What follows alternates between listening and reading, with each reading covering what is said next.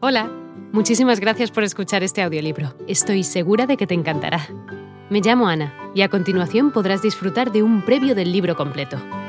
Si te gusta lo que escuchas podrás descargártelo completamente gratis desde mi web, www.escúchalo.online. Un abrazo. ¿Monseñor ha sido trasladado al colegio? No lo ha consentido la señora princesa.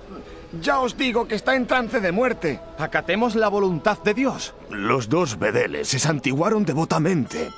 Allá en el fondo del claustro resonaba un campanilleo argentino, grave, litúrgico. Era el viático para Monseñor, y los bedeles se quitaron las birretas. Poco después, bajo los arcos, comenzaron a desfilar los colegiales.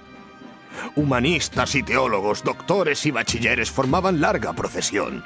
Salían por un arco divididos en dos hileras y rezaban con sordo rumor. Sus manos cruzadas sobre el pecho oprimían las birretas, mientras las flotantes becas barrían las losas. Yo hinqué una rodilla en tierra y los miré pasar. Bachilleres y doctores también me miraban. Mi manto de guardia noble pregonaba quién era yo, y ellos lo comentaban en voz baja.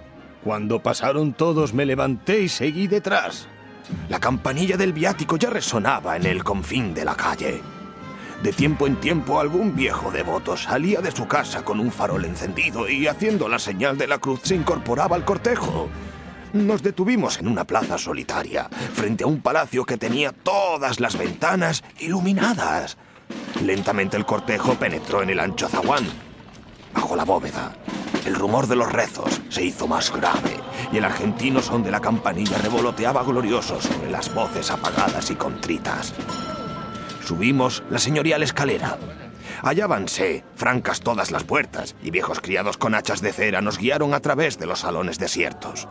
La cámara donde agonizaba Monseñor Stefano Gaetani estaba sumida en religiosa oscuridad.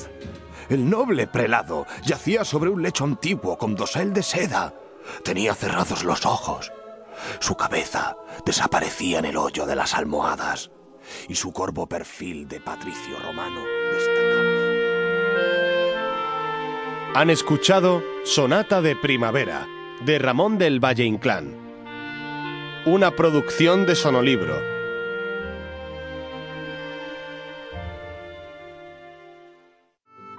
Hola de nuevo.